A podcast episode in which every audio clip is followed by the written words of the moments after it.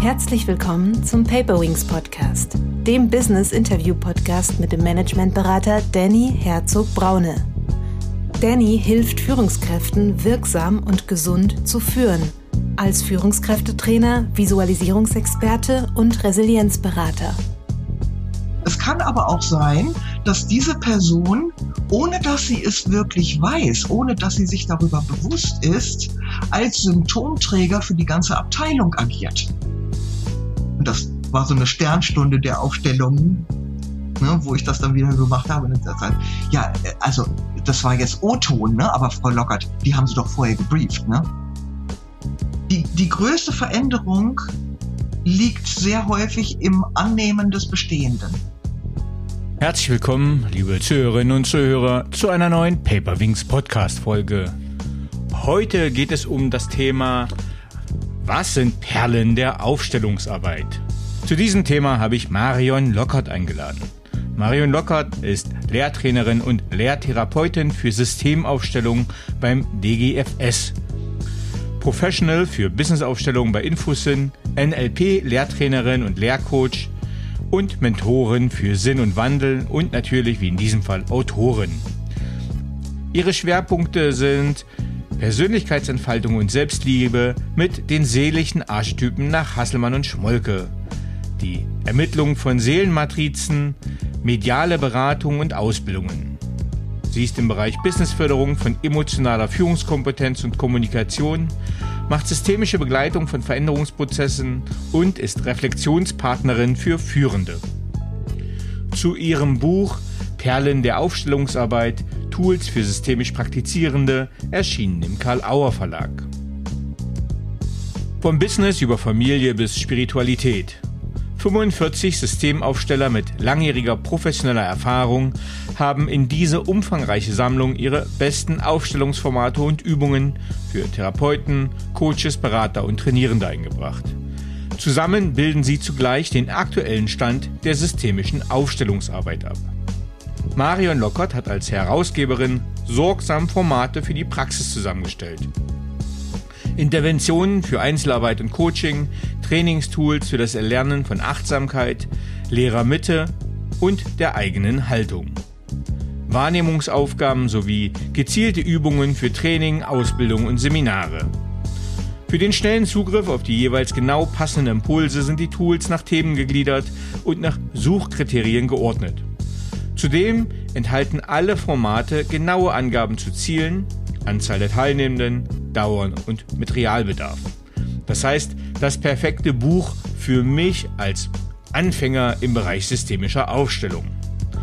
Es finden sich hierbei sehr viele Beiträge renommierter und bekannter Systemaufsteller und Berater, wie zum Beispiel Sebastian Mauritz, Hans-Peter Milling, Patricia Möckel, Erika Schäfer, Alexandra Schwendenstein, Thomas Heuke, Birgit Hickey, Friedrich Asländer, Jutta Barth und viele, viele, viele mehr. Und jetzt freue ich mich, Sie hier herzlich begrüßen zu dürfen. Herzlich willkommen, liebe Marion. Ja, hallo Dani. Ich freue mich sehr, dass du mich eingeladen hast. Liebe Marion, ich habe hier ein ganz zauberhaftes Buch von dir vor mir liegen, Perlen der Aufstellungsarbeit. Ja. Aber bevor wir darauf eingehen, ähm, vielleicht kannst du ein bisschen was zu deiner Person sagen. Ich habe dich im Intro schon kurz vorgestellt, mhm. aber wie bist du der Mensch geworden, der du heute bist? Äh, es hat erstmal geholfen, dass ich geboren wurde.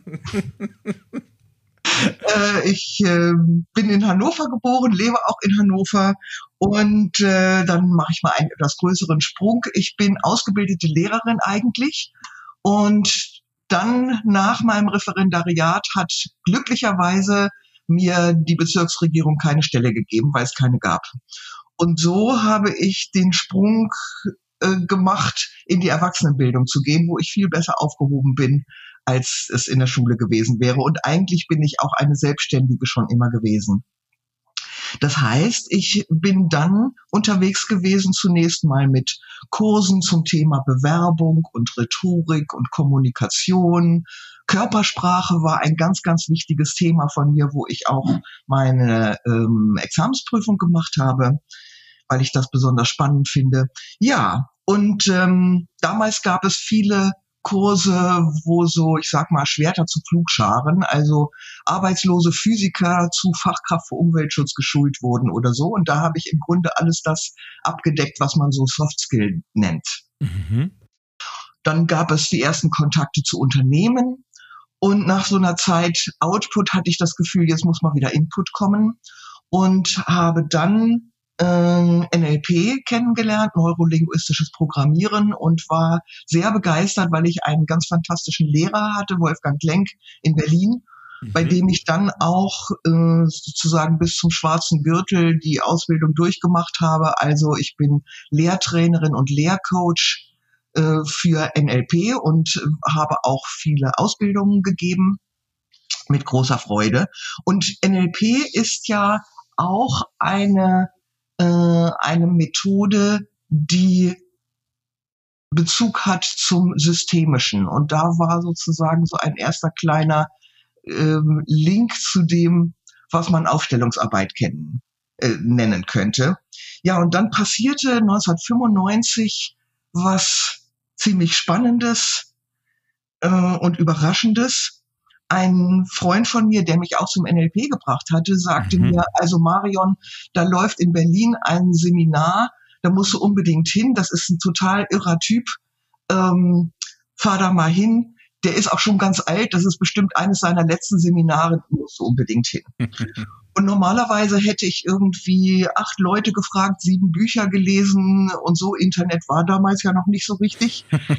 äh, und stattdessen habe ich meine Freundin Almut gefragt und mir ein Ticket gekauft und bin nach Berlin gefahren und fand mich dann wieder in einem Seminar bei Bert Hellinger. Und mhm. Bert Hellinger ist ja sozusagen ein, ein wesentlicher Gründervater und Entwickler der systemischen Aufstellungsarbeit. Und äh, ich weiß noch, dass ich in der ersten Pause gedacht habe, der hat ja wohl einen Sockenschuss, was läuft hier denn ab? Wir kommen vielleicht dann ja auch noch dazu, ein bisschen was dazu mhm. zu erzählen, wie diese merkwürdige Methode funktioniert. Sehr gern, ja. Und in der Mittagspause war es dann aber schon um mich geschehen und ich hatte das Gefühl, das muss ich machen. Das ist so gefahren und das ist aber auch so wirksam und schnell und trotzdem tiefgründig, dass ich wirklich völlig geflasht gewesen bin. Und dann kamen noch ein paar weitere Merkwürdigkeiten und Zufälle dazu, dass ich dann noch im gleichen Jahr für eine befreundete Kollegin, die damals schon als Aufstellerin gearbeitet hat, in Hannover Aufstellungsseminare organisiert habe. Ich habe gesagt, Doris, du musst unbedingt hierher kommen, das gibt's hier nicht. Ich mache alles für dich, besorg dir die Leute, die Räume, alles, du musst es hier machen. Und ja, so bin ich dann selber mit dieser Arbeit stärker in Kontakt gekommen und ähm, habe das dann auch in meine Coachingarbeit mit einfließen lassen und auch den, es ist ja, diese systemische ist eine ganz bestimmte Denkweise, die eigentlich auch in Seminaren total hilfreich ist. Ja, ja. Vielleicht sage ich ein bisschen später noch was dazu, was es mit diesem systemischen auf, ähm, auf sich hat. Oder soll ich das gleich tun? Ähm, das ist ein guter Punkt. Wir sind ja äh, sehr im Flow. Ähm, das heißt, ich habe jetzt gerade auch meine systemische Ausbildung als Personal Business Coach beendet, äh, bin dazugekommen, ähm, weil ich ja immer mehr mit Coaches, Coaching-Ausbildern auch in diesem Podcast zu tun hatte ähm, und vorher ja als, ich sage mal ganz klassisch als Unternehmensberater unterwegs war ja. und so als Trainer, Führungskräftetrainer, du hast so ein bisschen ja deine, deinen Weg äh, gezeichnet und beschrieben, den ich ja jetzt quasi zeitversetzt so ein bisschen nachlaufe oder auch laufe oder gehen darf. Ähm, und tatsächlich war dieses, diese systemische Haltung für mich ein Gamechanger. Äh, in meiner Arbeit auch als Berater und als äh, ja als Berater und Unternehmensberater und Coach. Ähm, aber deswegen, äh, ich habe sie in diesem Podcast, glaube ich, noch gar nicht so richtig tiefgründig erwähnt. Äh, nimm dir gern den Raum und die Zeit, um den Zuhörenden vielleicht mal zu erklären, was diese systemische Grundhaltung beinhaltet. Mhm. Ja, also mh, denken wir mal an Situationen in Unternehmen, da ist eine Führungskraft. Ich, äh, das Thema Führung ist ja eins meiner zentralen Themen dann geworden. Führungskräfteentwicklung. Ähm, der hat also meinetwegen einen Mitarbeiter, der auf gut Deutsch gesagt immer wieder nervt. ähm, immer wieder irgendwie sich merkwürdig verhält und äh, irgendwie anstrengend ist. Dann ist so eine typische und ich sag mal normale Reaktion, dass man sich erstmal auf diese Person konzentriert und sagt so, mit der stimmt irgendwas nicht, wir müssen, äh, wir müssen ein persönliches Gespräch führen, ein Kritikgespräch und anschließendes Zielvereinbarungsgespräch und so weiter und so weiter. So. Wenn ich jetzt aber systemisch denke, dann kann ich dieses Gespräch zwar trotzdem führen, ich denke aber auch noch in einer anderen Dimension, könnte man sagen. Mhm. Und ich nehme dazu mal, um das zu erläutern, eine Metapher.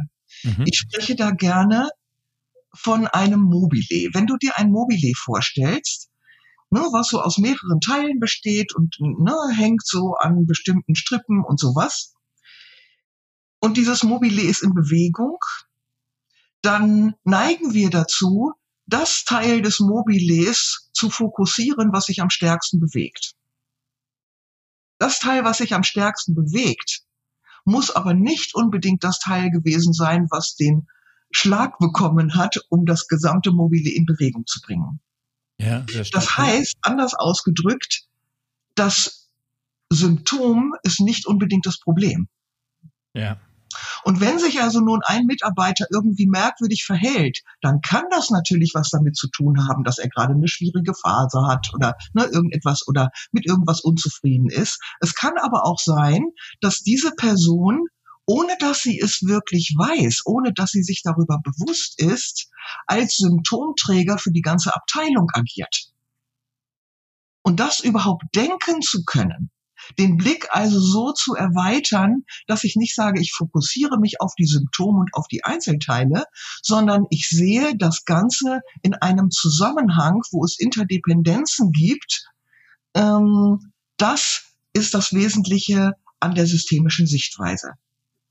Und ähm, das ist ja auch etwas, was uns im Alltag stärker begleitet. Wenn ich jetzt zum Beispiel an, an die Medizin denke, früher hat man, ähm, wenn man irgendwas Körperliches hatte, ähm, ja auch gedacht, ah, das ist jetzt schwierig. Wenn ich aber jetzt irgendwie einen Pickel im Gesicht kriege, dann ähm, könnte ich auf die Idee kommen, dass es vielleicht was damit zu tun hat, dass ich Stress habe, dass ich mich nicht gut, gut ernähre, dass ich sonst irgendwie. Also ist es dann schon klar, dass die Ursache an einer ganz anderen Stelle liegen kann.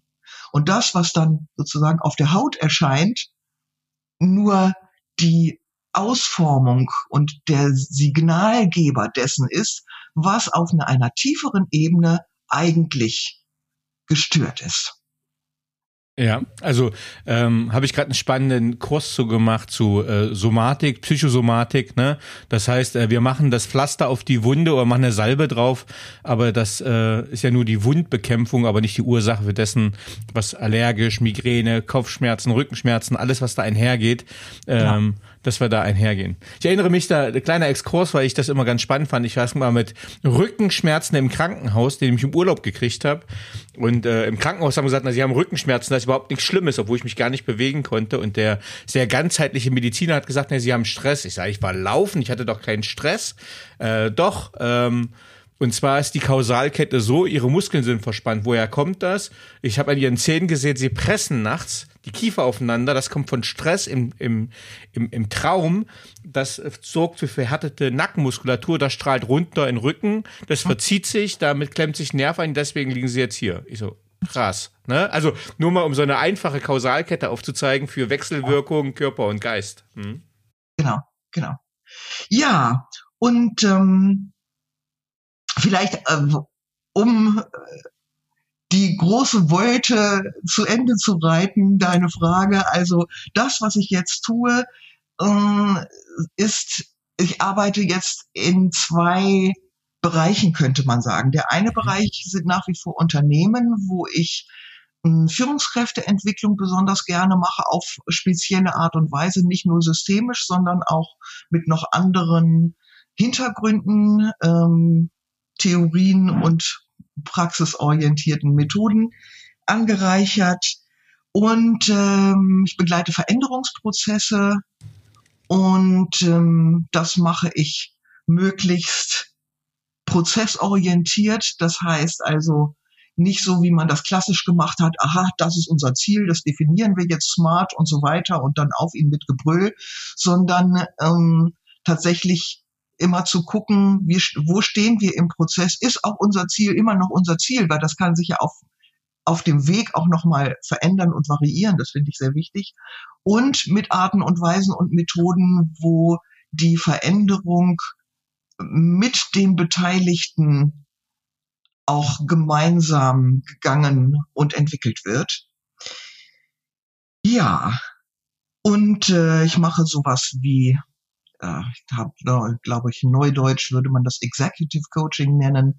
Das heißt, ich arbeite auch äh, am liebsten mit inhabergeführten Mittelständlern. Mhm. Ich habe lange für Konzerne gearbeitet. Das macht mir gar keinen Spaß. Weil?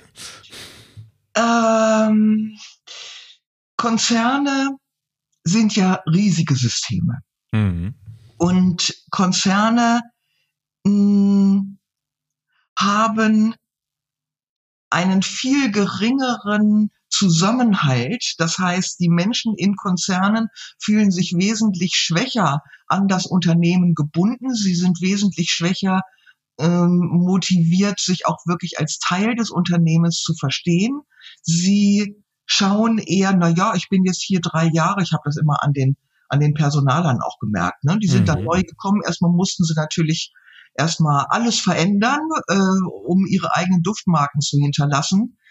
Ähm, und dann wussten sie, nach hier, vier Jahren bin ich sowieso wieder weg. Also haben sie nur im Grunde kurzfristige Veränderungen angeschoben. Das heißt, strategische Personalentwicklung hat da im Grunde nicht stattgefunden, weil jeder nur geguckt hat, wie er selber gut davon kommt. Und äh, die haben dann bestimmte Kataloge ähm, von Seminarthemen und die Führungskräfte sind dann gehalten, eine bestimmte Anzahl von Seminaren äh, für ihre Mitarbeiter äh, zu initiieren. Dann denken sie, ach du Schande, jetzt ist irgendwie das Jahr schon so weit vorgestellt. Was haben wir denn hier jetzt im Katalog? Ah, kreatives Problemlösen. Problemlosen ist gut, da schicke ich Müller mal hin. Und äh, das Härteste, was ich gehört habe dann von Teilnehmern, war dann sowas, fand einen Zettel auf dem Schreibtisch. Ach übrigens, du bist ab morgen drei Tage in Nürnberg, kreatives Problemlösen bei Lockert. Dann denkt der, oh Gott, was habe ich verbrochen, äh, dass ich dahin muss. Das heißt, ich habe erstmal einen halben Tag in der Regel gebraucht, um die Teilnehmer überhaupt dafür zu gewinnen, sich auf das Seminar einzulassen. Und wenn man Glück hat, sagen sie hinterher, ja Mensch, Frau Gleiten, das hätte ich ja nicht gedacht. Also das war ja wirklich interessant. Also hätte ich jetzt nicht gedacht. Ne? Aber es ist, es ist im Grunde eigentlich nicht mehr als ein Incentive. Mhm. Es bringt im Grunde so gut wie nichts. Und nach drei Wochen haben die das Allermeiste vergessen. Weil es auch nicht nachgehalten wird. Die Führungskraft selber, die es auch nachhalten könnte, äh, hat selber keine Ahnung davon, also tut sie auch nichts um das Thema irgendwie frisch zu halten. Gut. Ähm, in inhabergeführten Unternehmen und in kleineren Unternehmen ist das ganz anders. Die Menschen haben da ein anderes Gefühl von Zugehörigkeit und auch Verantwortlichkeit. Auch die Führungskräfte haben ein anderes Gefühl von Verantwortlichkeit und sind auch in der Regel offener für Prozesse, die stärker in die Tiefe gehen. Hm. Weil es häufig auch dieser Zusammenhang damit einhergeht, dass ein größeres Interesse an Reflexion vorhanden ist. So jedenfalls meine Erfahrung. Ich weiß nicht, wie du das siehst. Ähm, ähm, ja, ich arbeite jetzt gerade in zwei großen Konzernen, wo ich Führungskräfte begleite. Mhm. Ähm, und ähm, ich sehe, das eine ist sehr sinnhaft. Also da gibt es einen sehr tiefen Sinn in dem Konzern, äh, weil Krebsbekämpfung deren Ziel ist. Ähm, und äh, du hast halt wirklich sehr viele, die auf dieses Ziel recht erfolgreich hinarbeiten. Ähm, und das ist ein extrem sinnstiftendes, obwohl es quasi schon Konzernstrukturen sind. Und ein anderes großes Pharmaunternehmen ist auch nicht Inhaber geführt, ist Inhaber geführt, ist aber auch trotzdem ein Konzern. Aber es ist halt ein Standort. Ähm, und da ist die Führungsmannschaft schon sehr lange und da fühle ich mich denen sehr verbunden, weil das ist halt das, was du sagst, das ist nachhaltig. Also ich bin grundsätzlich bin ich bei dir, teile das, wenn du äh, so ein einmaliges Ding machst, ein Kommunikationsworkshop XY und du siehst die nie wieder, das hat keinen nachhaltigen Mehrwert. Mhm. Aber wenn du eine starke Führungskraft hat, die ihre Leute langfristig erfolgreich binden will, die das zu schätzen weiß, die mhm. Leute vor Ort zu haben, äh, da erlebe ich halt tiefgreifende Veränderungen und die Leute wachsen. Und das ist halt, äh, wenn wir sagen, wir sind so ein bisschen Gärtner, wir gehen ab und zu mal hin und sorgen für die unterstützenden Rahmenbedingungen. Mhm. Ähm, und du siehst, wie die wachsen und gedeihen. Klingt so ein bisschen ähm, paternalistisch oder so, aber ähm, tatsächlich ist es schön zu sehen, wie die sich entwickeln. Das ist dann halt sehr, das nämlich sehr dankbar war. Ähm, und dann ist es, äh, dann ist es heilsam. Aber ähm, dieses Bild von dem Mobile, was du auch aufgezeigt hast, ne, wenn du da oben ein Element hast, äh, weil ich finde das Bild mit dem Mobile so schön, weil es ähm, wer das kennt, äh, was so im Bett hängt, im Prinzip ist ja nichts anderes wie so eine Hierarchie, so ein Organigramm. Ne, das hast ja. du halt auch. Und wenn der archimedische Punkt ganz oben, da wo alles aufgehängt ist, wackelt, äh, dann wackelt halt das ganze Mobile. Und unten hast du, so wie du es gesagt hast, diese extremen Ausschläge. Genau. Ähm, und dann darfst du als Coach hingehen und sagen, naja, hier, der, der dreht am Rad, der ist kurz vorm Burnout. Und wenn du dann aber in die Analyse gehst und sagst, naja, kein Wunder, wenn der Chef da drüber äh, rotiert gerade und das äh, zerschüttelt den ganzen Bereich, hat das ja. natürlich extreme Auswirkungen. Von ja, daher. Das stinkt vom Kopf, ne? Das äh, also das, das ist auch tatsächlich häufig ein Problem, so wie ich es erlebt habe, in nicht so äh, reflektierten Unternehmen, wie du das jetzt eben besch äh, beschrieben hast, dass sie dann sagen, äh, Frau Lockert, machen Sie mir mal das Team fit. Ähm, aber die Führungskraft ist natürlich immer Teil des Systems und wenn die Führungskraft sich eben auch nicht als Teil des Prozesses begreift, dann kannst du dir äh, jetzt hätte ich beinahe freche Worte gesagt. Also du kannst jedenfalls dich sehr anstrengen und du wirst nicht so wirksam werden können, als wenn du tatsächlich mit dem Gesamten aus dem systemischen Blick herausarbeiten kannst. Genau. Ich führe uns mal ganz kurz zurück, äh, weil der Exkurs war, glaube ich, hilfreich und wichtig, was systemische Betrachtung betrifft. Das heißt, ähm, man muss halt ein System und deren Wechselwirkungen betrachten und man darf halt nicht auf das Singuläre gehen. Oh. Wenn wir jetzt zurück zu deinem Buch kommen, ähm, vielleicht nochmal, äh, wie ist das Buch entstanden? Ja, das war eigentlich äh, eine ganz schöne, ein ganz schöner Moment. Ich mh, mm, bin auf einem Aufstellerkongress gewesen, also einen Fachkongress.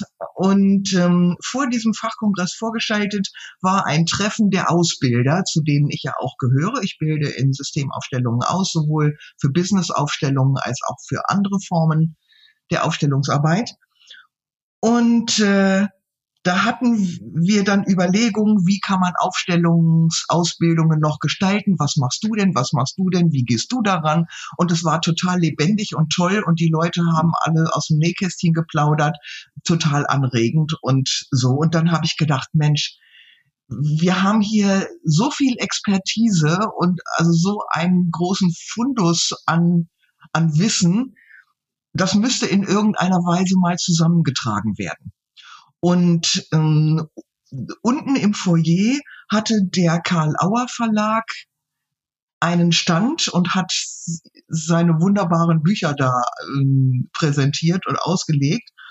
Und glücklicherweise war der Matthias Ohler, der da im Auer Verlag führend tätig ist, äh, auch da.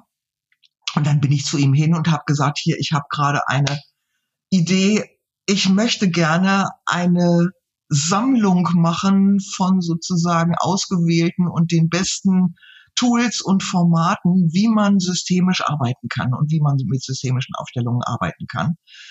Und für mich war auch ganz schnell dieser Titel Perlen der Aufstellungsarbeit im Sinn.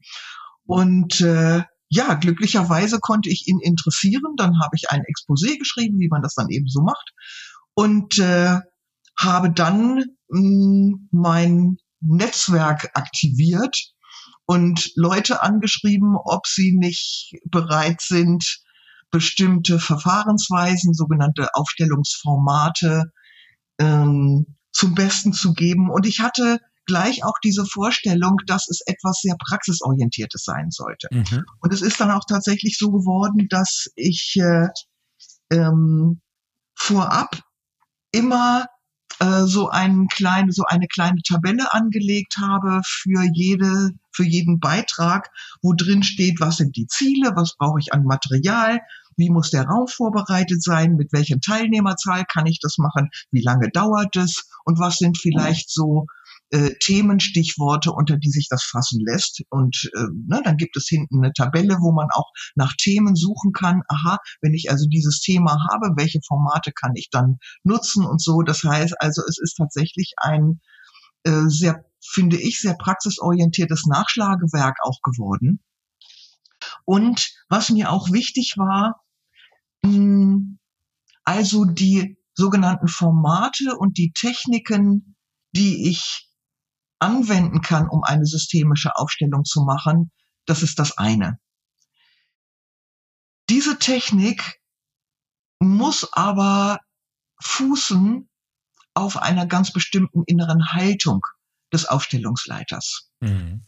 Und das mit zu transportieren, dass es also nicht nur um irgendwelche How-Tos geht, sondern auch von welcher inneren Haltung, mit welchem Mindset, das getragen sein sollte, mm, war mir genauso wichtig. Und deshalb gibt es auch solche Kapitel wie Haltung oder Wahrnehmung, äh, auch wie man sprachlich in den Vorinterviews ähm, zum Beispiel damit umgehen kann. Und dann kommen eben so verschiedene Kapitel wie Aufstellungen in der Coachingarbeit, also in der Einzelaufstellungsarbeit oder sogenannte Familienaufstellungen, sogenannte Strukturaufstellungen, Businessaufstellungen bis hin zu spirituellen Aufstellungen. Und ich hatte, als ich dann erstmal so per Mindmap äh, entworfen habe, was könnte, was könnten so Themenfelder sein, die für mich mit dazu gehören, um Aufstellungsarbeit abzubilden auch, war mir das gar nicht so bewusst, dass das dann entstehen könnte, was letztendlich entstanden ist, nämlich tatsächlich ein, ein Überblick über den Stand der Aufstellungsarbeit in, sein, in ihren unterschiedlichen Facetten und Ausformungen. Es ist also wirklich ein großer Fächer geworden, mm, der die meisten Bereiche finde ich jedenfalls, die meisten Bereiche der Aufstellungsarbeit berührt. Mhm. Ähm, ich würde gern vielleicht die, für die ZuhörerInnen mal so ein bisschen meine Reise, die ja erst begonnen hat zu dem Thema, so ein bisschen schildern, wie ja. ich dazu gekommen bin. Ähm, und du kannst nachher als ähm, Lehrtrainerin das alles mal ein bisschen einordnen und sortieren und wir finden so ein bisschen ähm, den Zugang dazu. Ähm, wie bin ich das erste Mal äh, zu dem Thema eigentlich gekommen? Also die von mir sehr geschätzte Gudrun Happig, auch so ein Executive Coach, hat äh, zwei Bücher auch, ähm, die ich sehr schätze die auch in meinem Buch mitgeschrieben hat und in unserem Buch, in dem Herausgeberbuch, was Führung heute wirklich braucht. Und in ihrem Buch hat sie so, sie hat das das Zuckerhütchenspiel genommen, genannt. Und sie hat gesagt, naja, wenn sie halt mit so einem Executive, äh, also mit irgendeinem CEO in einem Café sitzt oder so, dann nimmt sie einfach so kleine Zuckertüten oder was da rumliegt und baut einfach so Sachen nach. Mhm. Und das fand ich, äh, hat mich, wenn ihr Ex-Militär, äh, so an Geländesandkasten erinnert. So heißt es bei uns, ne? Da baust du so aus dem Gelände, so Kienäppel ist ein Berg oder dann formst du das einfach. Es hat mich sehr daran erinnert, das war so meine erste Analogie und fand das erstmal total sinnvoll und intuitiv zugänglich. Ähm, dann habe ich mich mit dem angefangen, mit dem Thema zu beschäftigen, habe dann das erste Systembrett gesehen, habe dann so ein kleines Systembrett mir gekauft, ähm, Vorher hatte ich noch so ganz viele Spielfiguren, weil sie das so empfohlen hat, hat in meiner Beratertasche immer so ganz viele unterschiedliche Spielfiguren. Hab damit erste Aufstellung gemacht, da habe ich mir das erste Systembrett geholt. Das heißt, ja, ein kleines Holzbrett mit aber relativ genormten Figuren, was ich wiederum früher von Hohgräfe, von einem äh, Psychotherapeuten und Psychologenverband kannte, dass ich so standardisierte Sets habe. Hab damit so meine erste Aufstellung im Coaching mal gemacht. Ähm, habe dann jetzt in meiner Coaching-Ausbildung äh, erleben dürfen, wie Menschen aufgestellt wurden und das war eine Energie in einem Raum, das können wir gleich nochmal beleuchten, äh, ja. was äh, krass war. Also für die Zuhörenden äh, vielleicht zur Beschreibung. Ähm, es wurde ein Anliegen einer Klientin, einer angehenden Coachin dargestellt, die persönliche Themen hatte und beleuchten wollte, wie die Konstellationen sind. Und uns Teilnehmende, uns Teilnehmerinnen wurden dann Rollen zugewiesen. Der Vater, die Schwester, der Bruder, der Vorgesetzte.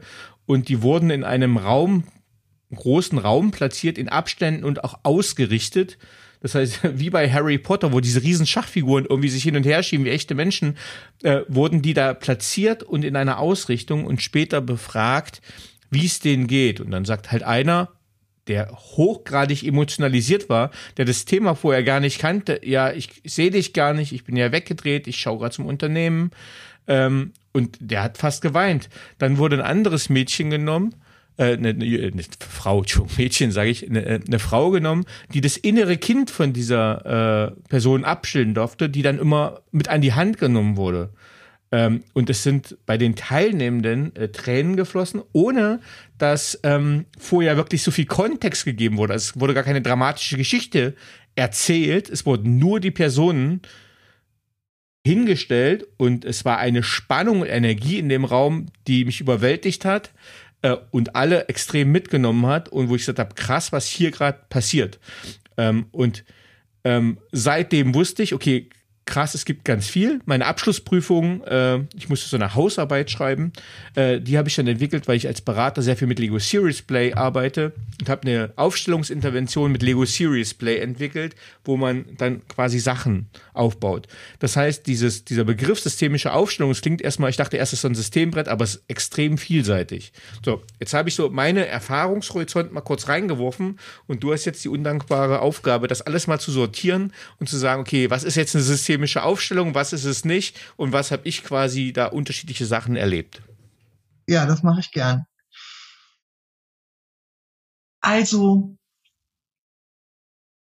du hast, du hast ja sozusagen vom, vom Äußeren das Wesentliche beschrieben. Das heißt, so wie ich die Aufstellungen handhabe, gibt es vorab ein Interview mit dem Klienten, in dem das Anliegen genau herausgearbeitet wird und fokussiert wird. Es ist ja beileibe nicht so, dass die Leute kommen und schon genau wissen, was sie wollen. Oft wissen sie auch erstmal nur, was sie nicht wollen. Äh, das heißt, das ist schon ein wichtiger Teil auch der Arbeit, so empfinde ich das erstmal rauszuarbeiten, worum geht es im Kern. Und dann mh, mm, werden vom Aufstellungsleiter bestimmte Fragen gestellt, um den systemischen Hintergrund, also sozusagen den Mobile-Hintergrund, den Mobile-Überbau ähm, mit zu mit einzubeziehen.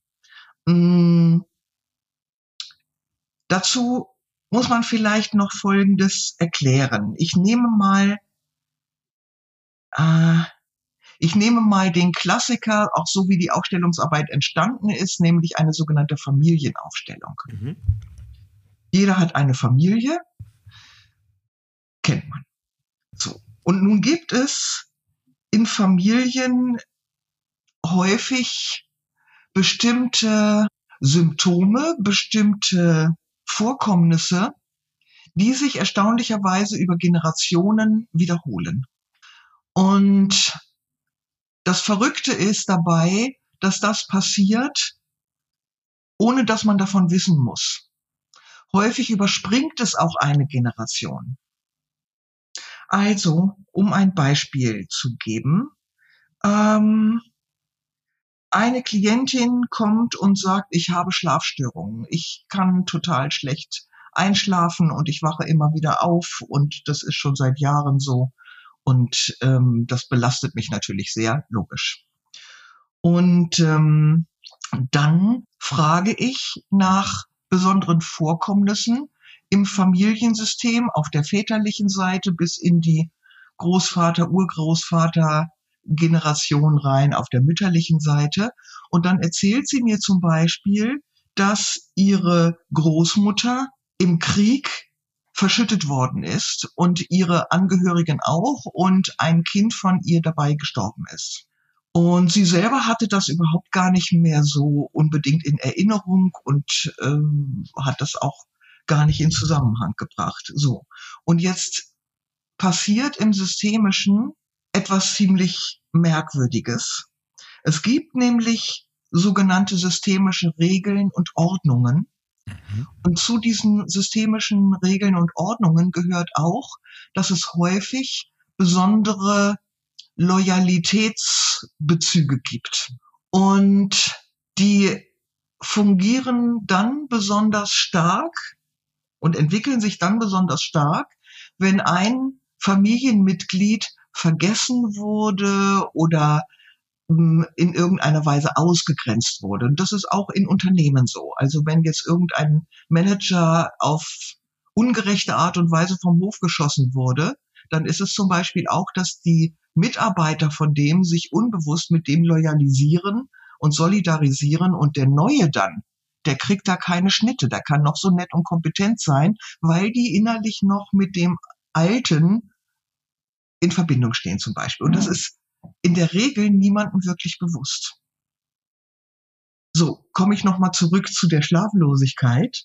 Sie hatte sozusagen, die Klientin hatte sozusagen die, dieses Trauma der Großmutter so weit aus Liebe und äh, Loyalität mit übernommen, weil wenn die Großmutter wach geblieben wäre, hätte sie, äh, hätte sie schneller gemerkt, dass sie raus muss, dass sie flüchten muss und hätte möglicherweise den Tod äh, ihres Kindes vermeiden können. So, und jetzt ist die Enkelin schlaflos. Das sind erstmal Zusammenhänge, wo man vielleicht denkt, das ist jetzt aber an den Haaren herbeigezogen.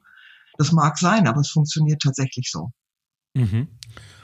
Und ähm, das, was man eben mit einer systemischen Aufstellung macht nach dem Interview, ähm, also indem ich dann vorschlage, welche Personen und oder Elemente einen Bezug haben könnten zu dem Thema und die Rollen dann verteilt sind, wird eben im Grunde ein inneres, unbewusstes Bild nach außen sichtbar gemacht durch die Personen, die dann in diesen Rollen da stehen. Und das ist tatsächlich auch so, wie du gesagt hast, in der Regel ist es auch besser so, wenn diese sogenannten Stellvertreter oder Repräsentanten möglichst wenig über die Person wissen, die sie repräsentieren. Mhm. Damit eben vermieden wird, dass sie anfangen rumzuprojizieren und sich irgendwelche Geschichten auszudenken, sondern tatsächlich stattdessen einfach in eine Form der Wahrnehmung gehen. So, und jetzt kommt etwas dazu, was die Quantenphysik versucht hat zu erklären, mm, was ein ziemlich abgefahrenes Phänomen ist. Es scheint also so zu sein, dass Systeme und Systemverletzungen als Information wie, na, du kannst dir das ein bisschen so vorstellen, wie in einer Cloud abgespeichert sind. Mhm. Und in dem Augenblick, wo jemand sich als sogenannter Stellvertreter in eine Rolle dahinstellt und in eine, ich sag mal, in eine neugierige und offene Haltung geht, scheint es so zu sein, als wenn die Person sich anklingt an dieses Feld und diese Information downloadet. Mhm. Und dieses Phänomen ist mittlerweile äh, mehrfach wissenschaftlich untersucht und evaluiert und bestätigt, dass es so zu sein scheint.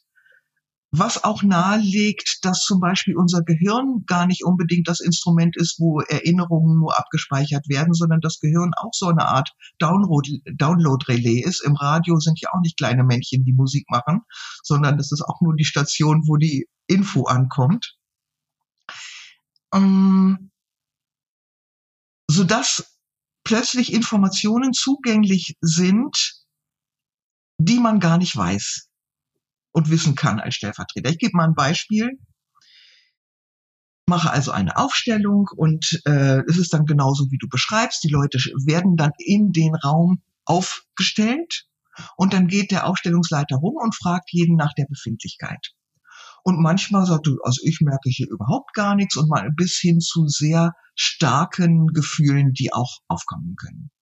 So, und ich gehe also rum und frage einen Stellvertreter, der den Großvater repräsentiert Und er sagt, ja, mir geht's so und so und ich gucke meinen Enkel an und freue mich total an diesem Enkel und es gibt eine enge Verbindung. Aber irgendwas ist komisch. Ich habe das Gefühl, ich kann eigentlich kaum stehen. Mein rechtes Bein fühlt sich so komisch an. Mhm. Und in dem Augenblick sagt der Klient, ja, das habe ich vergessen zu sagen. Mein Großvater hat das rechte Bein amputiert. Also solche wirklich spooky mhm. Sachen laufen da ab, die man irgend, ja, versuchen kann zu erklären. Gesichert ist, dass tatsächlich auf diese Art und Weise Informationen transportiert werden. Und da das eben durch diese Aufstellungsmethode Informationen sichtbar und hörbar gemacht werden, die man sonst nicht hat, ist es ein bisschen so, als wenn man unter den Teppich guckt, unter denen sonst alles gekehrt war. Also es kommt, es, es kommen dann bestimmte Zusammenhänge ans Licht, die das, was wir vorher nur als Symptom erlebt haben, plötzlich verständlich und erklärbar macht. In der, systemisch, in der systemischen Arbeit geht man auch davon aus, dass Menschen nichts tun, was nicht in irgendeiner Form für sein System, und zwar das Innere und das Äußere, sinnvoll ist. Und es ist eben eine eigene Logik, die sich da entwickelt. Das, was man dann eben auch herausbekommt mit so einer Art von Aufstellung, ist die innere Logik des Problems. Und es bleibt dann glücklicherweise eben auch nicht nur bei der Analyse, sondern dadurch, dass dann Positionen verändert werden und auch bestimmte Ablösungsrituale und oft auch Versöhnungsrituale äh, gemacht werden, die eine sehr große Kraft entfalten, werden dann tatsächlich diese sogenannten Verstrickungen, systemischen Verstrickungen, so nennt man das in der Aufstellungsarbeit, äh, tatsächlich, also bekommen die so einen starken Impuls, dass sie sich dann lösen können. Und manchmal geht das sehr, sehr schnell. Manchmal dauert es ein bisschen, bis zu die, so weiß ich, ein bis, äh, einen halben bis einem Jahr. Manchmal ist es aber auch so, ich hatte ein, eine Klientin, es gibt ja manchmal in Familien so Situationen, wo äh, Familienmitglieder schon äh, überhaupt nicht miteinander sprechen und Kontakt verweigern. Und die hatte einen Bruder, zu dem sie schon sehr lange gar keinen Kontakt mehr hatte, über zehn Jahre. Und sie litt sehr darunter. Wir haben das aufgestellt an einem Wochenendseminar und dann rief sie mich am Dienstag an und sagte, gestern hat mein Bruder angerufen. Der natürlich nichts wusste von dem, was sie da gemacht hat. Das heißt, es ist, so verrückt das klingt, auch wirklich so, dass da nicht nur mit dem Bewusstsein und dem Gehirn des Klienten gearbeitet wird und dessen Emotionen, sondern tatsächlich auch mit der klingt vielleicht ein bisschen eh so, aber mit der Energie des Systems gearbeitet wird. Und wie gesagt, es ist hinlänglich wissenschaftlich untersucht mittlerweile. Es gibt äh, von nicht nur von Witten-Herdecke, sondern auch von der Heidelberger Uni verschiedene Untersuchungen, ähm, die tatsächlich diese Phänomene evaluiert haben und auch die ungeheuer große Wirksamkeit der systemischen Aufstellung beweisen. Und ja, es ist manchmal komisch. Bei, einer, bei Business-Aufstellungen habe ich zum Beispiel auch schon Projekte weinen sehen, weil das Projekt gesagt hat, was ist hier eigentlich los? Alle, alles dreht sich nur um den eigenen Nabel. Ich bin so ein geiles Projekt und mit, auf mich guckt überhaupt keiner. Es ist eine Unverschämtheit. Macht doch endlich mal euren Scheiß anständig und dann könnt ihr euch mich wieder zu, mir wieder zuwenden und dann bringen wir das auch voran. Also für die Zuhörerinnen vielleicht zur Transparenz. Das heißt, ich stelle nicht nur Personen auf, ich kann ganz unterschiedliche Sachen aufstellen. Ich kann auch Gegenstände, äh, Projekte etc. aufstellen. Die werden dann dargestellt durch eine Repräsentantin, durch einen Stellvertreter. Ich kann auch die Firma aufstellen. Wie geht es der Firma? Genau. Äh, und, und, und wie fühlt die sich, wenn der Manager weggeht, wenn die weggeht, wenn das Projekt ist? Ähm, und das kommt und so weiter. Ja. Und du kannst auch, ähm, also ne, du kannst auch Entscheidungsfragen aufstellen zum Beispiel. Mm, also äh, im Grunde, also ich, ich habe schon häufig auch, weiß ich, die Heimat aufgestellt oder eben ähm, andere andere Begriffe, weiß ich, die Liebe, die äh, der Unternehmenszusammenhalt, die Innovation, der Change-Prozess oder so. Also wir haben mit der Aufstellungsarbeit unglaubliche Möglichkeiten, ähm, Zusammenhänge abzubilden und ähm, zu untersuchen, sozusagen fließt es dazwischen oder gibt es an irgendeiner Stelle Störungen, so dass die Verbindung in irgendeiner Weise unterbrochen oder beeinträchtigt ist. Hm. Ähm, wir haben jetzt schon eine äh, traumhafte metaphysische Tiefe erreicht und gleichzeitig dürfen wir vielleicht für die Zuhörerin nochmal weiter oben anfangen, hm. äh, so ein paar einordnende Sachen, denn ich glaube, äh, wir haben jetzt ein breites Spektrum und auch schon die Wirkkraft ausgeschildert, aber ähm, was ist eine Aufstellung, was sind die Elemente, was sind, was sind Grundlagen, was sind Voraussetzungen und was ist nicht. Also ich habe ja ganz basal mit so einem Zuckerhütchenspiel angefangen, mhm. äh, bis hin, dass wir für das mir bekannte äh, extrem im Sinne von Maximum mit Personenaufstellungen gegangen sind. Mhm. Ähm, und du hast es ja auch, äh, du hast ja hier deine Kapitel gespeichert, du hast vorhin auch schon mal gesagt, ähm, es geht um Haltung, es geht um Wahrnehmung, es gibt sprachliche Sachen. Das Genogramm finde ich ganz spannend. Ja. Du sagst, es gibt Einzelaufstellungen, Familienaufstellungen, da sind wir jetzt so ein bisschen hingegangen. Strukturaufstellungen, Themenaufstellungen, Businessaufstellungen und spirituelle Aufstellungen. Vielleicht kannst du dir einfach mal so einen, wie so einen kleinen Kompass geben, ähm, was wird wo generell genutzt? Ähm, genau, zu welchem Thema zum Beispiel? Mhm. Ja. Also, ich beginne mal mit dem Stichwort Genogramm. Ein Genogramm ist so etwas wie ein Organigramm für eine Familie. Und ich hatte vorhin ja schon kurz erwähnt, dass es häufig für Systeme, also ein System hat immer die Tendenz, nach Vollständigkeit. Das heißt, die Systemelemente, die es gibt, die soll es auch geben dürfen, sozusagen. Nun hast du aber zum Beispiel in Familien häufiger mal schwarze Schafe oder bist gar selber eins. Das heißt, es gibt immer wieder die Tendenz in Familien, Personen auszugrenzen. Zum Beispiel äh, gar nicht mal jetzt böse gemeint, sondern manchmal auch, weiß ich, wenn Eltern angenommen, deine Eltern haben früh ein Geschwister von dir verloren, dann ist es häufig so, dass dieses Geschwister gar nicht wirklich betrauert wird, weil die Situation ist nicht so oder man will daran nicht rühren. Und manchmal wird dann den nachfolgenden Geschwistern noch nicht mal was darüber gesagt, dass es dieses Geschwister gegeben hat. Mhm. So, jetzt hat jedes System aber, wie ich schon erwähnt habe, ein unbewusstes Gedächtnis. Das heißt, alle, die es gegeben hat, sind, haben einen Platz da drin. Wenn aber nun zum Beispiel, um Schmerz zu vermeiden, ein Systemmitglied verschwiegen wird, entfaltet dieses Systemmitglied energetisch eine besondere Wirkung. Und es kann sein, dass eins der nachfolgenden Geschwister, also zum Beispiel du, immer wieder so unerklärliche Traueranwandlungen hat oder Sehnsuchtsanwandlungen oder immer das Gefühl, ach, ich fühle mich so alleine und habe da eine, ja, eine Sehnsucht, die kann ich gar nicht erklären. Und dann kann das zum Beispiel die Sehnsucht nach diesem verlorenen Geschwister sein.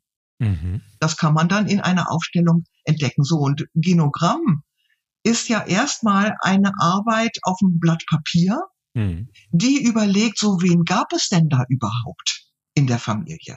Es ist sogar so, dass in Familien ähm, Menschen eine Rolle spielen können. Also angenommen, deine Mutter hatte, bevor sie deinen Vater kennengelernt hatte, eine große Liebe, die irgendwie unglücklich ausgegangen ist und den sie nicht heiraten konnte, weil die Konventionen oder irgendwas. Dann spielt dieser, diese erste große Liebe möglicherweise für bestimmte spätere Symptome, die du oder deine Geschwister haben, eine Rolle. Hm.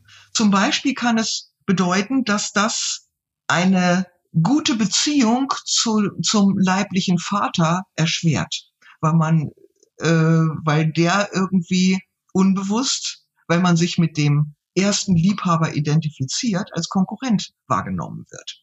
Also so verrückte Verschraubungen gibt es und deshalb ist eben erstmal auf einem Blatt Papier aufzuzeichnen, wen gab es überhaupt, der systemrelevant ist.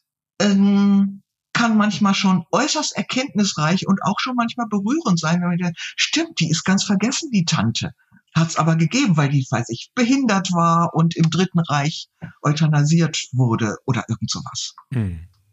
All das kann also eine wesentliche Rolle spielen. Manchmal passiert sowas und es spielt keine Rolle, das gibt es auch. Es muss nicht unbedingt so sein, aber wenn man auf die Suche geht danach, wie kommt es, dass bestimmte Symptome entstehen, dann kann man da ganz gut fündig werden, schon übers Genogramm.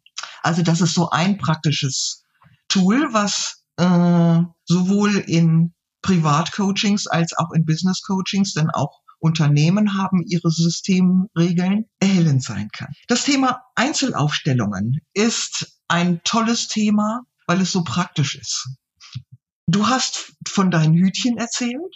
Mhm. Und es ist tatsächlich so, oder dein, deine Lego äh, Figuren, mit denen du im Coaching arbeitest. Und das ist tatsächlich eine schöne Form, in einem Coaching zu arbeiten, indem man so ein, ein, ein Brett, also eine Art Spielfläche hat, auf dem man dann statt lebendiger Stellvertreter Figuren nett. Ich habe allerdings auch schon in Restaurants mit Salzfässern, Feuerzeugen und äh, Gabeln aufgestellt.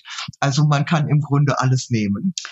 Mm, das ist eine Form, also wie man mit Figuren arbeiten kann. Mhm. Und die ist häufig auch schon sehr wirksam. Es braucht dafür allerdings äh, noch eine etwas größere Offenheit und eine etwas größere Schwingungsfähigkeit von Coachee und Coach für diese Arbeit, weil ich eben über die Berührung dieser Figuren mich sozusagen in diese Figuren einfühle. Und es gibt die Variante, dass ich das als Coach mache mit allen Figuren. Es ist aber auch schön, wenn der Klient selber sich auch in diese verschiedenen Positionen einfühlt. Oft ist es allerdings auch schon, schon so, das wirst du kennen, dass allein dadurch, dass ich das visualisiere mit den Figuren, mh, mm, ganz große Erkenntnisse habe, allein schon, wie die positioniert sind. Ich würde da gerne gern mal ein Beispiel reinbringen, mhm. äh, weil ähm, ich habe jetzt mehrere Workshops mit dem Lego gemacht und das Schöne ist ja, ähm, das ist einfach ein extrem spielerischer Zugang. So, mhm. ähm, das heißt, die Hemmschwelle da reinzugehen ist sehr offen und ich habe das in vielen Teamworkshops, wo es um Projekte geht, wie können mhm. wir die Bereiche zusammenarbeiten. Und ja. inzwischen sage ich, äh, kleine Triggerwarnung, ich bin ja ein lustiger Typ, bin humorvoll und wir haben jetzt Spielzeug, aber ich schätze, nach 20, 30 Minuten werden die ersten Tränen fließen und ich, äh, also noch humorvoll und locker und plötzlich wir hatten ein Projekt nachgestellt und dann stellt der Projektleiter sich als Lego-Figur hin und plötzlich sein Gegenüber legt, nimmt einen Hai und legt den Hai hin. Und der Projektleiter oder der, der Vorgesetzte sagt, wieso hast du deinen Hai genommen? Naja, immer wenn ich mit ihm sprechen will, das ist so eine Bedrohung für mich. Jetzt ernsthaft? Ja, und der fängt schon an zu weinen, weil er diese Situationen nachspielt, weil er so eine Angst hat vor dem Gespräch. Und plötzlich wird für alle ganz klar transparent sichtbar, wie schlimm das für ihn ist, weil er es so visualisiert, er hätte das auch bauen können oder malen können, was ganz auch immer. Aber es ist plötzlich hat das ähm, eine, eine Tiefe, eine Dimension erreicht, die keiner für 20 Minuten Workshop erwartet hätte, dafür, dass man jetzt mal kurz ein bisschen mit Lego spielt. Und das ja. ist das, was du gesagt hast, wo das und eine Offenheit, eine Tiefe erzeugt wird und die anderen gehen halt äh, in Resonanz. Also ich habe noch nie erlebt, dass dieser Raum albern, infantil, unachtsam, respektlos gesprengt wurde. Mhm. So. Letztens auch eine Personalleiterin oder ein HR-Workshop gehabt, wo dann die äh, Personalleiterin auch mit Vorbild vorangegangen ist und das gleich sich gebaut hat, ihre Rollen gebaut hat und dann auch ganz viel Tiefe reingebracht hat und dann einfach gesagt, okay, der Raum wurde jetzt geschaffen und alle haben sich weiter so geöffnet. Und das ist halt so, wow, mächtig. Hm? Ja, und es ist auch äh, im Business-Kontext häufig so, dass da ähm, persönliche systemische Dinge sehr stark mit reinspielen. Also gerade bei dem Thema Führung ähm, hat das häufig auch mit der eigenen Beziehung zum Vater zu tun. Ähm, wenn ich die Ressourcen und Kräfte und die Liebe des Vaters, ob er sie nun ausleben konnte oder nicht, nicht annehmen kann, werde ich häufig, muss nicht sein, aber häufig auch Schwierigkeiten mit meiner eigenen Rolle in Führung zu gehen haben. Also, und deshalb ist es da auch gerade im Businessbereich sehr wichtig, so einen Rahmen zu setzen, dass alle ihr Gesicht wahren können und alle einen gewissen Schutz haben. Also ähm, ich würde auch sagen, du hast ja nun eine, eine Ausbildung da genossen bei, bei vielen Sachen, auch wenn Leute dann das Buch lesen und sagen, ach, das mache ich auch mal. Die sagen, don't do it at home. Also es ist einfach wirklich auch ein sehr kraftvolles und mächtiges Instrument, was mit viel Fingerspitzengefühl und auch Wissen angewendet werden muss, wie ich finde, ähm, weil es eben so tief geht. Also da genau die Triggerwarnung, die ich mit der Beschäftigung mit dem Thema auch hatte, bitte nicht mit Kindern machen. Ne? Das klingt erstmal so so so einfach. Ne, stell mal Mama, Papa auf. Wie stehen die hm. da? Wie stehen die Kinder da? Nee, nee, nee. Äh, das das ist viel zu mächtig. Also das ist halt äh, keine Spielzeugpistole, das ist ein Schwert. So, also das ist halt äh, ein extrem wirkungsmächtiges Tool. Also von daher äh, gerne auch nochmal danke für den Hinweis, dass das jetzt nicht äh, spielerisch mit umgegangen werden darf, denn diese Grundhaltung, Respekt und vor allem dem, was man dann auslösen kann, ist halt enorm. Ja, es ist auch zum Beispiel noch ein, ein, eine wichtige Regel, mh, hm, gerade im Businessbereich, mh, dass wenn es ein Problem gibt, der Aufstellende die Person auch sein muss, die verantwortlich mit diesem Problem zu tun hat. Also flapsig ausgedrückt, der Pförtner kann nicht den Vorstand aufstellen, auch wenn er noch so unzufrieden mit dem ist. Also es, äh, ne, du, du musst so. Oder weiß ich, ne, jemand hat Eheprobleme und sagt, ach, dann stelle ich mal das System meines Mannes auf, den kriegen wir dann auch schon hingebastelt. Äh, nein, da muss man dann auch als, äh, als Aufstellungsleiter immer wieder darauf fokussieren, so, und was ist jetzt dein Problem? Und ich kann nicht das Problem einer anderen Person aufstellen, sondern ich muss immer meinen Aspekt äh, im Fokus haben. Genau.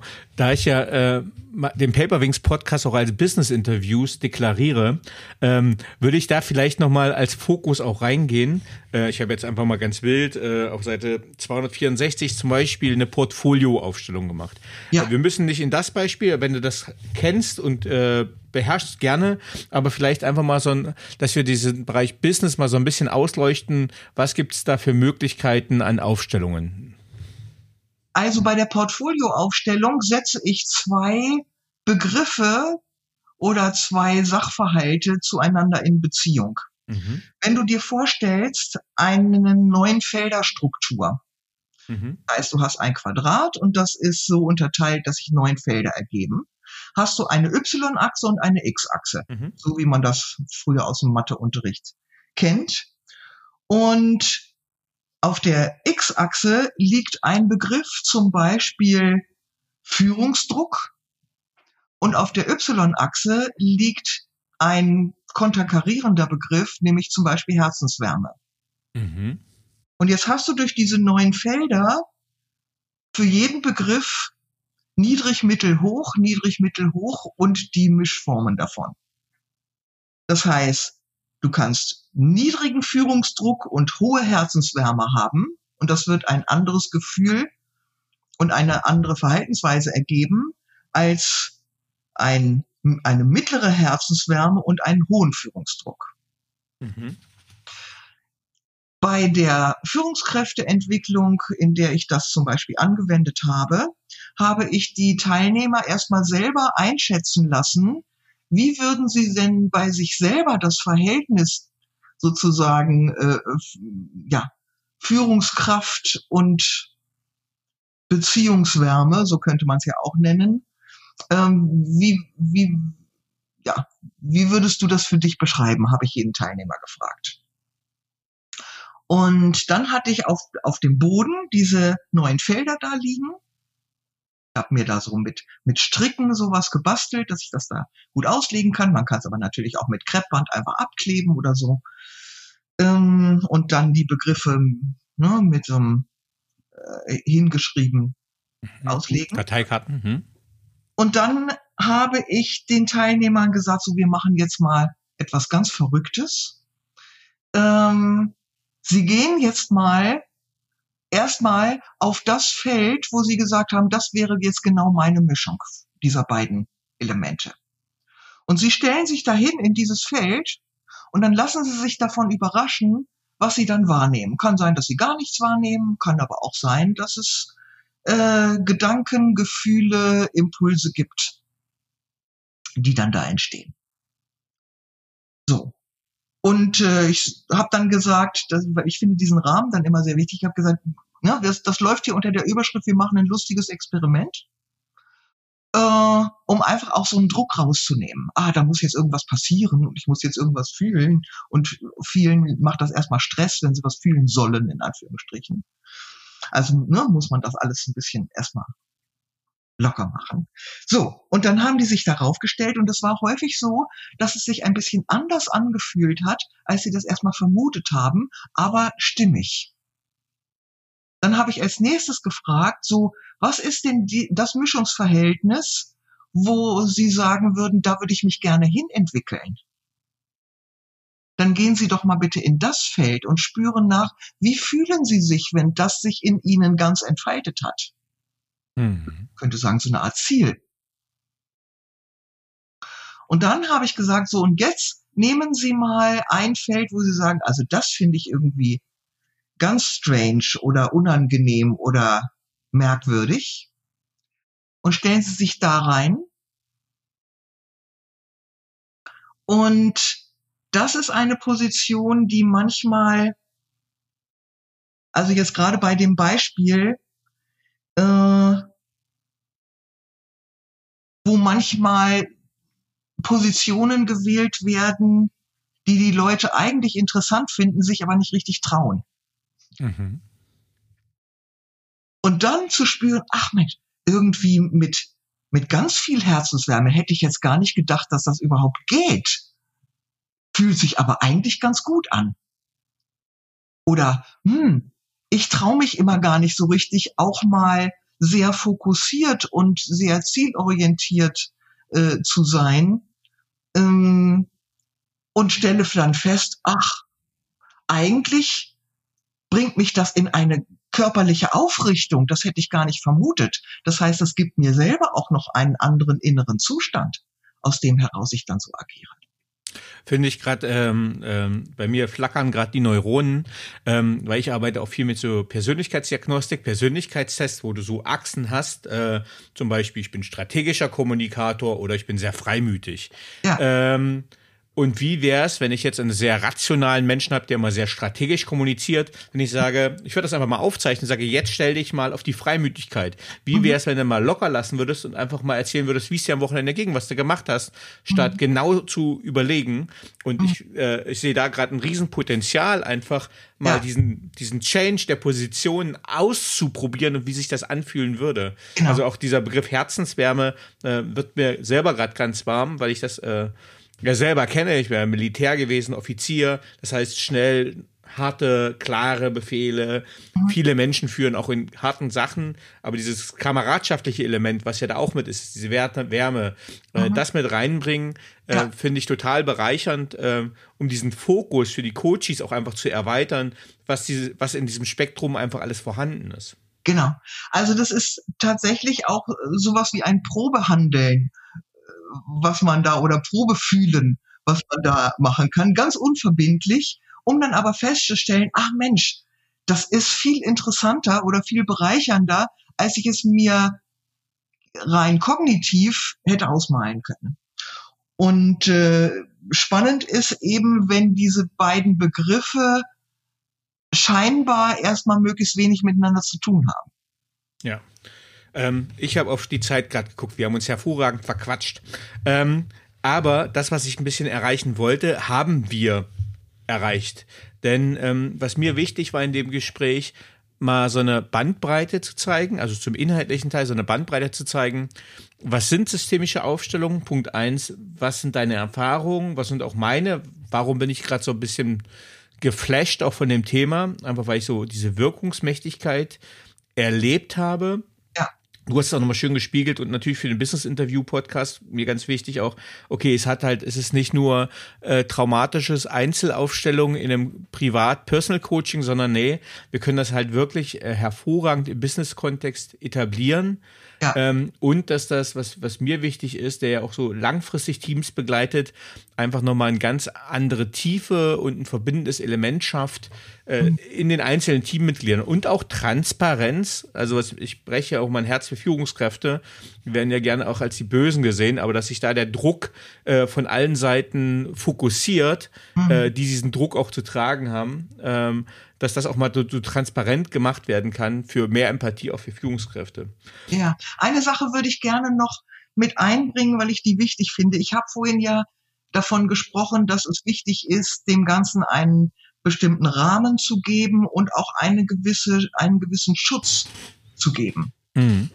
Gerade weil es so tief geht. Und deshalb mache ich das so, wenn ich äh, im Businessbereich aufstelle, dass ich meinen eigenen Stellvertreterpool habe. Das heißt, es kommt in der Regel nur die Führungskraft und nicht das Team. Und äh, ich habe Stellvertreter, mit denen ich eben häufig arbeite, von denen ich weiß, das sind super Stellvertreter. Man kann das nämlich auch sozusagen auch, das ist eine Fähigkeit, die entwickelt werden kann. Also Schauspieler oder was meinst du damit?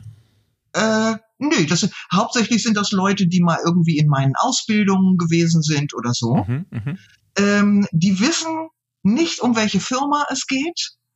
Äh, die haben keinerlei Vorinformationen. Das heißt, es ist größtmögliche Vertraulichkeit gewährleistet. Und für die Klienten, also für den Auftraggeber, ist das natürlich besonders spannend, weil der weiß, die, die haben keinerlei Infos. Das heißt, die sind auch völlig neutral. Hm. Die haben auch keine Scheu, dann Dinge zu sagen, die vielleicht erstmal nicht so schick sind. Hm. Das ist eben, wenn du, wenn du mit einem Team, mit dem Team selber das aufstellen würdest, äh, ist das sehr viel schwieriger. Das, was du dann machen kannst, ist allenfalls eine sogenannte verdeckte Aufstellung, auch noch was ganz Besonderes und Abgefahrenes. Verdeckt heißt, dass du, na, angenommen, du hast, du kriegst eine Stellvertretung, dann weißt du nur, du bist B. Wer oder was B ist, weißt du nicht. Hm. Der Klient weiß es, der Aufstellungsleiterin weiß es, aber du selber weißt es nicht. Und das Abgefahrene ist, es funktioniert trotzdem. Also auch, wenn du nur weißt, ich bin B und du weißt dann noch nicht mal, bin ich das Projekt, bin ich das Gebäude, ähm, bin ich der Gründer, äh, hm? du kannst ja alles Mögliche sein. Äh, es funktioniert eben genauso und du hast dann aber eine größere Vorbehaltlosigkeit. Wenn ich jetzt aber eben mit Stellvertretern komme, die ähm, sowieso gar nichts wissen, ist dann, sind dann die Aussagen, die die treffen und die dann zu Trage treten, natürlich für die Auftraggeber besonders beeindruckend, weil die sagen, wo, woher weiß der das? Das kann doch gar nicht sein. Und nach dem ersten, nach der ersten Umfrage sozusagen, frage ich dann den Klienten auch meistens, und sind wir hier jetzt im richtigen Film? Und dann sagt er, also, die haben, und das war so eine Sternstunde der Aufstellungen, ne, wo ich das dann wieder gemacht habe. Und dann sagt, ja, also das war jetzt O-Ton, ne? Aber Frau Lockert, die haben sie doch vorher gebrieft, ne? Hm. Sowas kommt eben. Ja, spannend. Wenn wir, wenn du, du darfst jetzt mal unser Gespräch zusammenfassen, den inhaltlichen Teil. Ähm, was ist eine systemische Aufstellung? Was bewirkt die und wofür ist sie gut?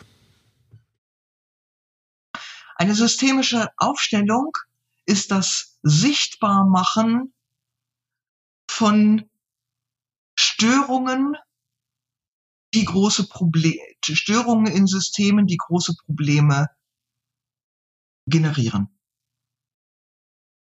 Okay. Hm, was bewirken Aufstellungen?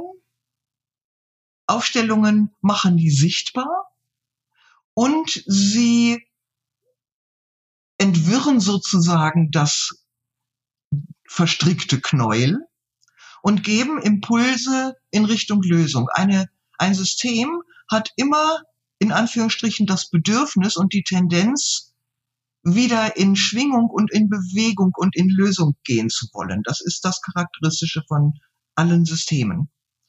Und manchmal braucht es aber eine Entzerrung oder einen Impuls, um das wiederherstellen zu können. Eine systemische Aufstellung ist keine Glaskugel. Es ist nicht so, dass man sagen kann, wie wird denn das nächste Jahr, das gucken wir uns jetzt mal an. Das würde ich für unseriös halten. Auch wenn es Leute geben mag, die das tun, aber ja. Äh, und wie war die letzte Frage? Hm. Wofür ist es gut? Was ist Wofür es? Was ist zusammengefasst? Ja. Es ist erstmal gut natürlich, um Klarheit zu bekommen, um Lösungen zu bekommen. Ich finde allerdings auch, dass alleine das selber Stellvertreter sein in Aufstellungen eine ungeheure Bereicherung ist. Das, das empfehle ich auch immer. Leute, wenn ihr irgendwie die Möglichkeit und Gelegenheit habt oder euch schafft, meldet euch erstmal als sogenannter Stellvertreter bei systemischen Aufstellungen an, weil erstens für die für das Stellvertretersein gibt es zwei Regeln, habe ich bei einem meiner Lehrer gelernt. Die erste Regel heißt, in welcher Rolle du gewählt wirst, ist totaler Zufall. Die zweite Regel heißt, es ist überhaupt kein Zufall. Und beide Regeln gelten. Das heißt, du wirst merkwürdigerweise sehr häufig in Positionen und in Rollen gewählt, die mit deinem eigenen System ganz viel zu tun haben, als wenn man das riechen würde. Hm. Und du lernst ungeheuer viel über Systeme und wie Systeme funktionieren oder nicht funktionieren. Das heißt, du trainierst deine Wahrnehmung und deine Sensitivität ungeheuer und du kriegst wahnsinnig viel Input und Inspiration, um Unternehmen, Familien und die Welt besser zu verstehen. Und wenn das kein Gewinn ist, also dann weiß ich nicht. Ne? Sehr schön. Vielen Dank nochmal für diese äh, schöne Zusammenfassung und auch den Ausblick, was äh, einem da erwarten darf, wenn man das Ganze macht. Und jetzt hätte ich noch ein paar persönliche Fragen an dich. Bitte. Über welche berufliche Leistung bist du besonders glücklich oder stolz erreicht zu haben? Da fallen mir zwei Sachen ein. Das eine ist, ich habe einmal ein Unternehmen in einem Veränderungsprozess begleitet. Und ich habe vorhin ja gesagt, der Fisch stinkt eigentlich immer vom Kopfe. Und dieses Unternehmen hatte zwei Geschäftsführer, die schon seit äh, 15, 20 Jahren zusammengearbeitet haben und eigentlich nicht miteinander sprachen. Gar nicht so selten übrigens.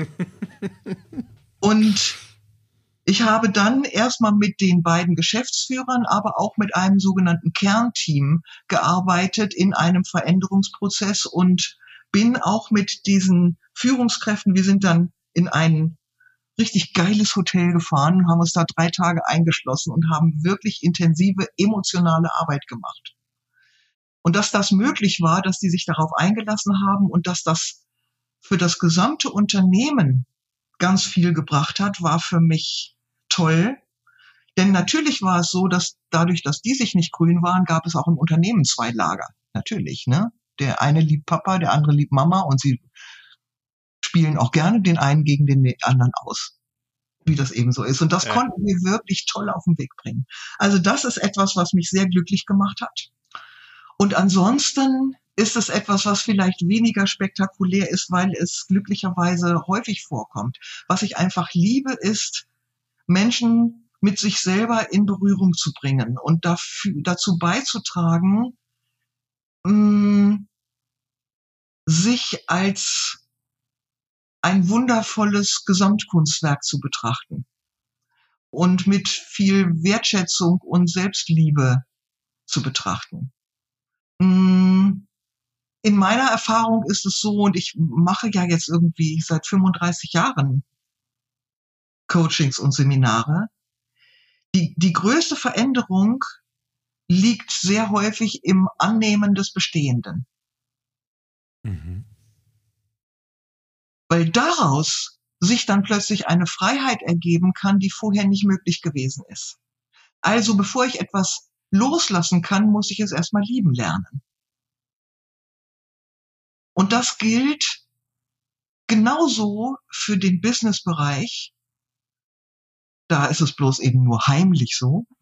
wie im Privaten. Und wenn das gelingt, wenn ich Menschen darin unterstützen kann, sich mit diesen liebevollen Augen zu betrachten und mit, sonst würde man sagen, etwas cooler ausgedrückt, diesen ressourceorientierten Augen zu betrachten, das macht mich glücklich. Sehr schön. Welche Fähigkeit bzw. Fertigkeit möchtest du gerne haben, die du noch nicht hast? Ui. Ich bin manchmal ein bisschen konfliktscheu. Ich bin, ich habe sehr gerne Harmonie. Und manchmal wünschte ich mir, ich könnte also ich kann schon Dinge auf den Punkt bringen und da auch konfrontativ sein, aber das könnte manchmal noch einen Tacken mehr haben. Das wäre gut. ich muss gerade lachen, weil ich heute ein Newsletter geschrieben habe, der morgen rauskommt zum Thema Konfliktmanagement, dass ich das im beruflichen Kontext hervorragen kann, aber privat eine Null darin bin, weil ich das äh, dann genauso habe. Von daher musste ich gerade ein bisschen mitschmunzeln. Ähm, welche drei Bücher haben dich am meisten beeindruckt und beeinflusst? Also was jetzt, wenn ich jetzt auf den systemischen Kontext gucke, war es tatsächlich das, das erste Buch, was äh, rausgekommen ist zur systemischen Arbeit von Gunther Weber herausgegeben, Zweierlei Glück. Ein Buch, was die systemische Arbeit Bert Hellingers beschreibt, zu dem man auch eine kritische Haltung haben kann, dass er ein großer Innovator und Könner gewesen ist und ein begnadeter Erzähler, das findet man in diesem Buch wieder. Mhm. Er hat nämlich immer wunderbare Metaphern und Geschichten erzählt, also hat Storytelling gemacht, als noch keiner das so genannt hat. Mm, ein weiteres Buch, was mich sehr begleitet, heißt Archetypen der Seele und ist von Wada Hasselmann und Frank Schmolke geschrieben und beschreibt die energetische Struktur von Seele. Man könnte es ein spirituelles Persönlichkeitskonzept nennen, mit dem ich sehr gerne und sehr intensiv sowohl im Privatbereich als auch im Businessbereich arbeite. Mhm. Und was mir die Welt noch mal ganz anders erklärt hat und genau auch dazu beiträgt, was ich davor beschrieben habe, nämlich sich selber als einzigartig und wundervoll begreifen zu können. Das wäre es Nummer zwei. Und Nummer drei. Ach je. Es kann auch Pippi Langstrumpf sein, gerne genannt. ja.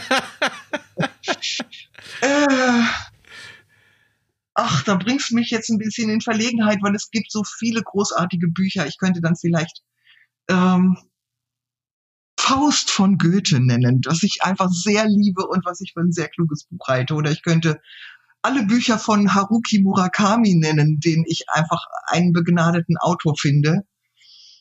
Ähm, gut, äh, so. Alles gut, fein.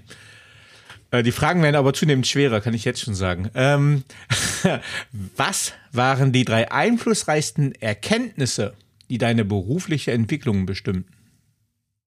Eine Erkenntnis, die auch was mit den systemischen Aufstellungen zu tun hat, ist, es ist sehr gut, viel über Systeme und systemische Ordnungen zu wissen. Es ist sehr gut, viel Erfahrung damit zu haben. Und in dem Augenblick, wo ich selber in einer Aufstellung stehe und sie leite, muss ich alles vergessen an Theorie, was ich jemals erfahren habe und muss ganz in der Situation sein und mich ganz meiner eigenen Führung und Intuition überlassen. Und sämtliche Hypothesenbildung und sonst irgendwas beiseite lassen. Also sozusagen ganz in die Präsenz gehen. Eine wesentliche Erkenntnis. Eine zweite wesentliche Erkenntnis ist eben, was ich schon gesagt habe, äh, das Symptom ist nicht das Problem. Mhm. Eine dritte, jeder Klient, der zu mir kommt, hat ein Geschenk dabei. Und dieses Geschenk heißt, Marion, dieses Thema, mit dem ich gerade komme, das hat bestimmt was mit dir zu tun. okay, Sehr schön. Ähm, jetzt wird's wieder ein bisschen leichter. Wenn du mit einer historischen oder lebendigen Persönlichkeit einen gemeinsamen Abend verbringen könntest, mit wem würdest du es gerne tun und warum? Wenn ich äh, flirtigen Spaß haben wollte, würde ich mir, glaube ich, Cary Grant aussuchen. Die Jüngeren unter uns, äh, also ich kenne ihn noch, aber ich glaube, die jüngeren Zuhörerinnen werden nicht kennen, aber gerne einfach mal googeln. Ein bekannter Hollywood-Star der 50er, 60er Jahre, 50er Jahre? Äh, äh, von 40ern bis in die äh, Anfang der 70er. Okay. Ich bin ja schon eine alte Schrulle, ich darf den nennen. ähm, wen noch? Was mir noch, wer mir noch einfällt, es würde bestimmt ein etwas anstrengendes Gespräch werden, aber bestimmt inspirierend wäre Vera Birkenbiel.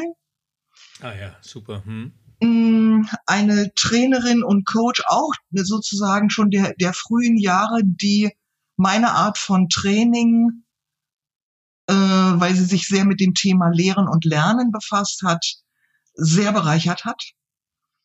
Mm. Da kleiner Impuls für die Zuhörerinnen. Also es war die erfolgreichste Unternehmensberaterin des letzten Jahrhunderts in Europa. Ähm, und äh, also mein Stream ist voll mit kleinen Videos von ihr, die immer noch äh, verteilt werden. Also sie ist ja leider schon längst verstorben, aber ähm, ganz großartige Videos, Präsentationen, von denen man heute noch sehr viel lernen können. Habe auch ganz viele Bücher von ihr aus dem MVG-Verlag, Birkenbiels ja. Denkwerkzeuge. Ähm, also die hat den Weg für ganz viele ganz tolle Sachen bereitet. Ja, und sie ist eine Naturgewalt. Ja. ja. Und die, die dritte Person mag dir vielleicht sentimental vorkommen, wäre tatsächlich mein Vater, der gestorben ist, als ich 18 war. Und das war mir zu früh. verstehe ich. Äh, wenn du dein jugendliches Ich treffen würdest, was würdest du ihr raten? Ganz dringend, du musst nicht immer anderen einen Gefallen tun, um geliebt zu werden. Was möchtest du am Ende deines Lebens von dir sagen können, erreicht zu haben? Ich selbst gewesen zu sein. Hast du ein Lebensmotto, Credo oder Mantra? Und wenn ja, wie lautet es? Ich bin nicht falsch, ich soll so. Sehr schön. Äh, ein traumhafter Abschlusssatz. Äh, liebe Marion, vielen, vielen lieben Dank für dieses persönliche, empathische und tiefe Gespräch über Perlen der Aufstellungsarbeit. Vielen lieben Dank, dass du Gast im Paperwings Podcast warst. Du warst mir ein sehr angenehmer Gesprächspartner, Dani. Es war mir eine, ein Fest. Danke. Tschüss.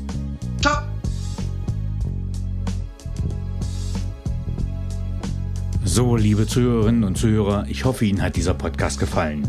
Wenn er Ihnen gefallen hat, hinterlassen Sie gerne ein Abo, eine positive Bewertung und empfehlen Sie diesen Podcast weiter. Bleiben Sie gesund. Mit besten Grüßen, Ihr Danny Herzog Braune.